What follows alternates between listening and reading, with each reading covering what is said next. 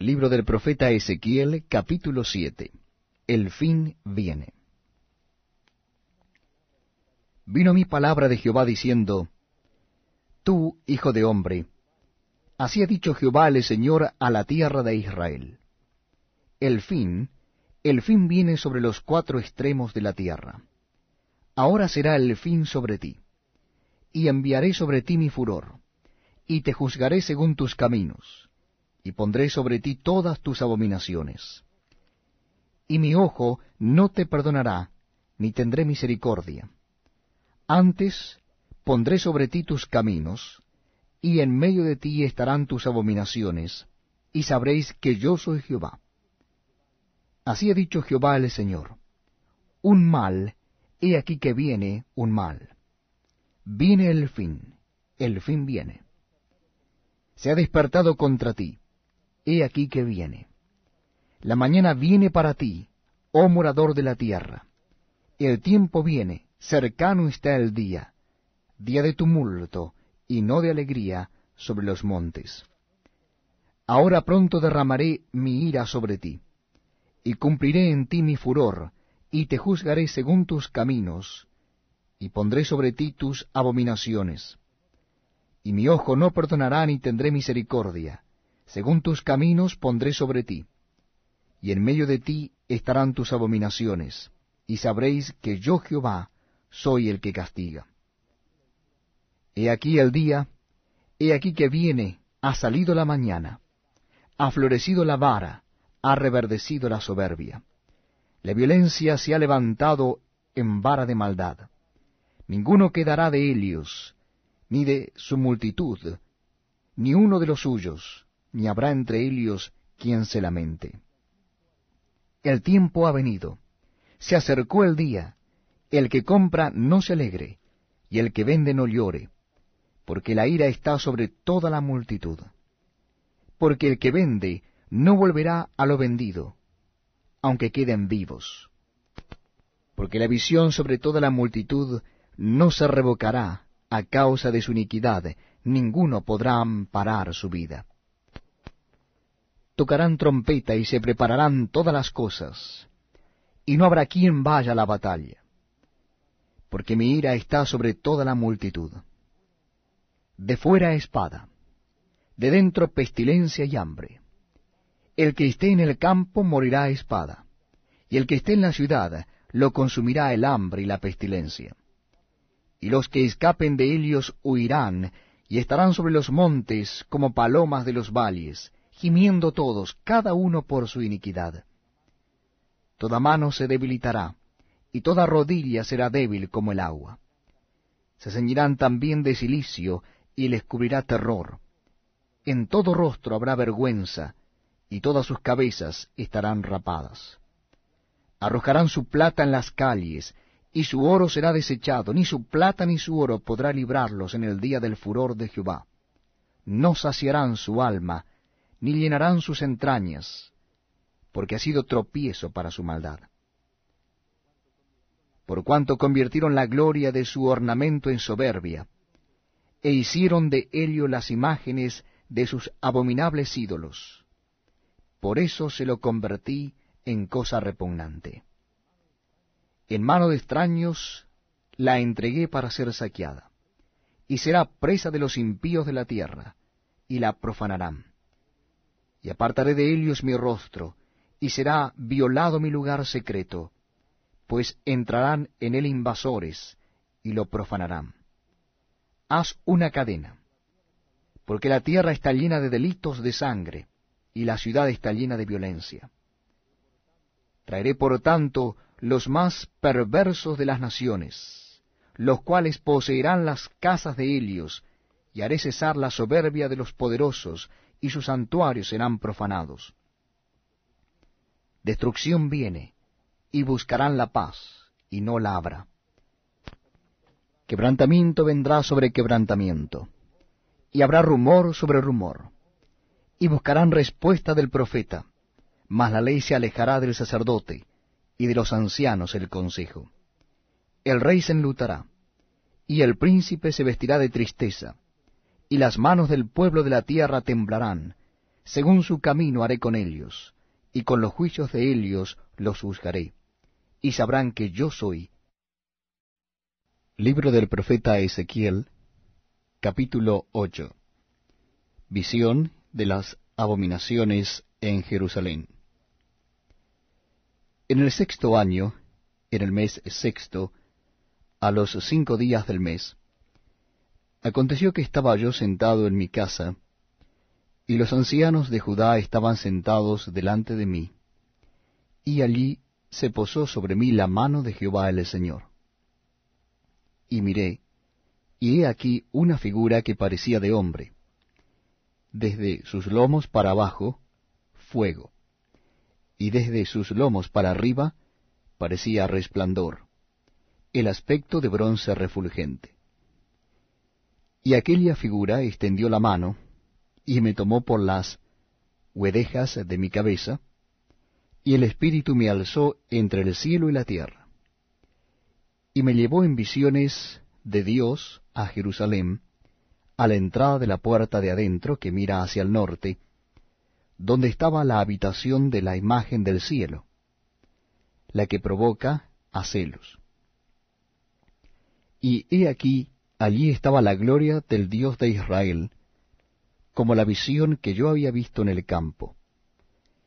Y me dijo, Hijo de hombre, alza ahora tus ojos hacia el lado del norte. Y alcé mis ojos hacia el norte, y he aquí al norte, junto a la puerta del altar, aquella imagen del celo en la entrada. Me dijo entonces, Hijo de hombre, ¿no ves lo que éstos hacen? las grandes abominaciones que la casa de Israel hace aquí para alejarme de mi santuario? Pero vuélvete aún, y verás abominaciones mayores. Y me llevó a la puerta del atrio, y miré, y aquí en la pared un agujero. Y me dijo, Hijo de hombre, cava ahora en la pared. Y cavé en la pared, y he aquí una puerta. Me dijo luego, entra, y ve las malvadas abominaciones que éstos hacen allí. Entré pues y miré, y he aquí toda forma de reptiles y bestias abominables, y todos los ídolos de la casa de Israel, que estaban pintados en la pared por todo alrededor y delante de ellos estaban eh, setenta varones de los ancianos de la casa de Israel, y Jaazanías, hijo de Safán, en medio de ellos, cada uno con su incensario en su mano, y subía una nube espesa de incienso. Y me dijo, Hijo de hombre, ¿has visto las cosas que los ancianos de la casa de Israel hacen en tinieblas? Cada uno en sus cámaras pintadas de imágenes? Porque dicen ellos, no nos ve Jehová. Jehová ha abandonado la tierra. Me dijo después, vuélvete aún, verás abominaciones mayores que hacen estos. Y me llevó a la entrada de la puerta de la casa de Jehová, que está al norte, y aquí mujeres que estaban allí sentadas endechando a Tamuz. Luego me dijo, ¿No ves, hijo de hombre? Vuélvete aún. Verás abominaciones mayores que éstas. Y me llevó al atrio de adentro de la casa de Jehová.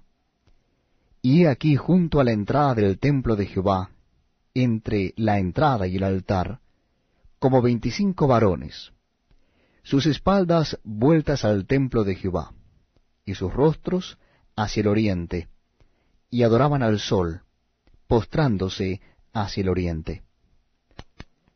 Y me dijo, ¿No has visto, hijo de hombre? ¿Es cosa liviana para la casa de Judá hacer las abominaciones que hacen aquí? Después que han llenado de maldad la tierra, se volvieron a mí para irritarme. He aquí que aplican el ramo a sus narices pues también yo procederé con furor. No perdonará mi ojo, ni tendré misericordia, y gritarán a mis oídos con gran voz, y no los oiré.